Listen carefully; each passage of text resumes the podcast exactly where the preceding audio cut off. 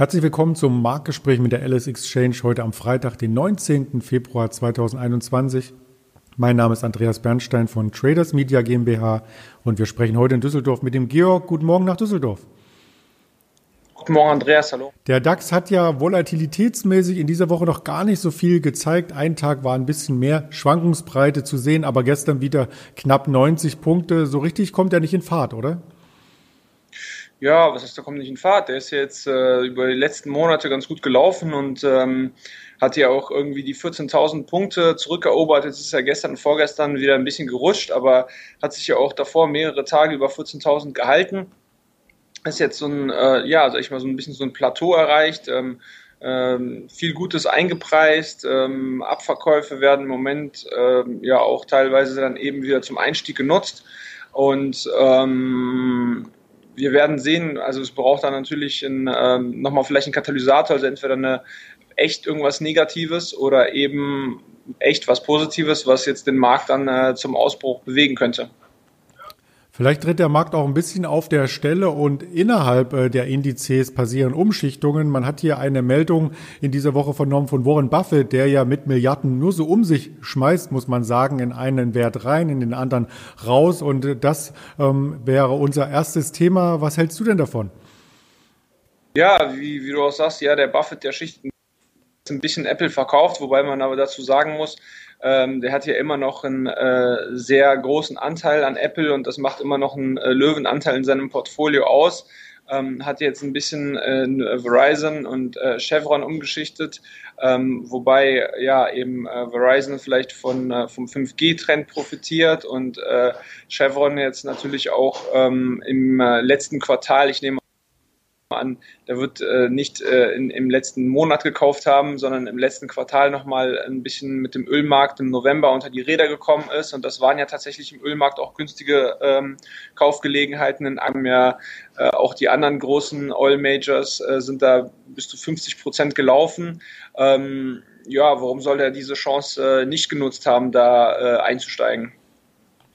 Um die Zahlen hier entsprechend auch einzureichen, bei Chevron ist er mit 4,1 Milliarden äh, beteiligt und bei äh, Verizon sogar mit 8,6 Milliarden. Er hat auch den Anteil an Telekom oder T-Mobile US, wie das Unternehmen, die Tochtergesellschaft der Telekom heißt, in den USA noch einmal verdoppelt. Also er äh, lehnt sich da auch milliardenmäßig ganz schön weit aus dem Fenster mit über 90 Jahren. Da werden wir bestimmt auch noch unsere Meinung zum Markt haben dann, oder?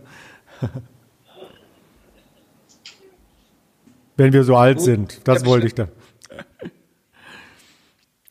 Alles gut. Ich wollte sagen, er ist über 90 Jahre und hat dann eine klare Meinung zum Markt. Das werden wir mit über 90 Jahren auch so handhaben. Ja, wenn du dann noch am Leben bist.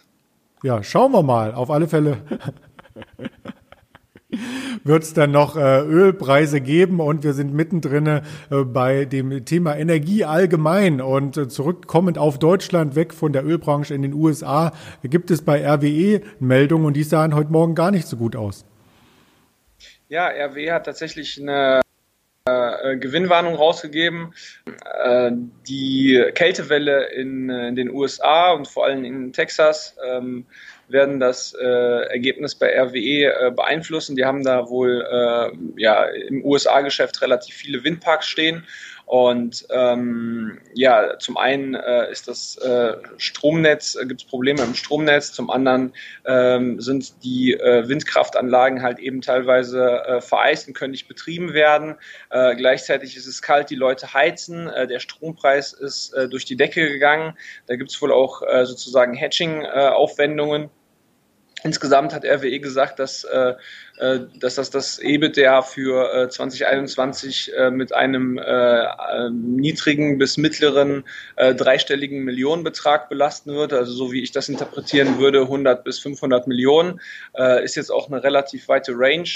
Ähm, aber äh, ja, deswegen hat die äh, Aktie, ja, gestern ist die schon mal unter die Räder gekommen und war heute auch äh, bis zu ähm, ja, 5% im Minus. Jetzt sind wir äh, aktuell, hat sich die Aktie wieder ein bisschen stabilisiert, ähm, aber vom gestrigen Xetra-Schlusskurs bei 33 sind wir mit 31,50 äh, ungefähr äh, immer noch äh, ja, 5% drunter. Ähm, das heißt, äh, ja, wir werden sehen, wie, wie nachhaltig sich das jetzt auf die, auf die äh, Ergebnisentwicklung bei RWE aus, äh, auswirken wird. Und wie gesagt, äh, es könnten halt eben auch nur 100 Millionen sein oder eben eine halbe Milliarde. Nachhaltig ist auch das Thema, wenn man sich weitere Technologien anschaut, wie zum Beispiel die Wasserstofftechnologie und insbesondere dann die Wasserstoffaktien. Die gerieten gestern erheblich unter Druck und das lag sicherlich nicht nur daran, dass Warren Buffett um diese Aktien einen Bogen macht und in das althergebrachte Energiesegment den Ölpreis einsteigt. Woran lag es denn genau? Ja, was heißt, woran lang es genau? Der gesamte äh, Markt, äh, Wasserstoffmarkt und, sage ich mal, neue Energiemarkt war gestern ein bisschen unter Druck. Was heißt ein bisschen? Die äh, sind gestern echt stark gefallen und heute vorbörslich äh, äh, sind die äh, besagten Aktien auch unter Druck. Ob es jetzt Hexagon, El Asa, Plug Power, ITM Power, PowerCell ist. Ähm, äh, naja, die, die Werte sind halt natürlich über die letzten Monate alle super gelaufen.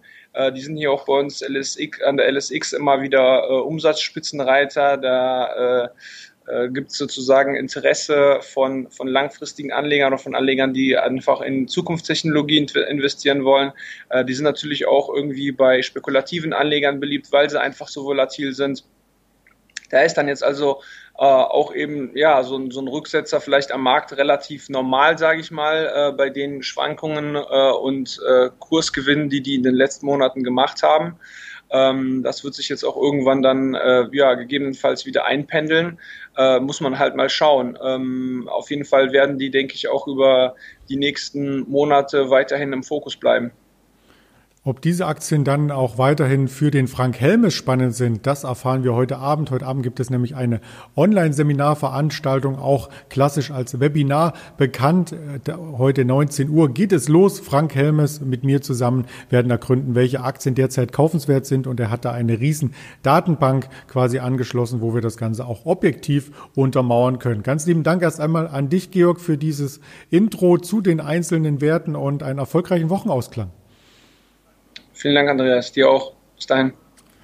Vielen Dank und das wünschen wir auch allen Zuschauern, die auf den Kanälen YouTube, Twitter, Instagram, Facebook oder als Hörvariante bei Spotify, Deezer und Apple Podcast uns lauschen. In diesem Sinne kommen Sie gut ins Wochenende. Verpassen Sie dann heute Abend ebenfalls auf dem YouTube-Kanal den Wochenendstream, den ich mit Henry durchgeführt habe, diesmal zum Thema Kryptowährungen, wenn man es überhaupt Währung nennen darf. Lassen Sie sich überraschen. Bis dahin, Ihr Andreas Bernstein von Traders Media GmbH zusammen mit der Alice Exchange.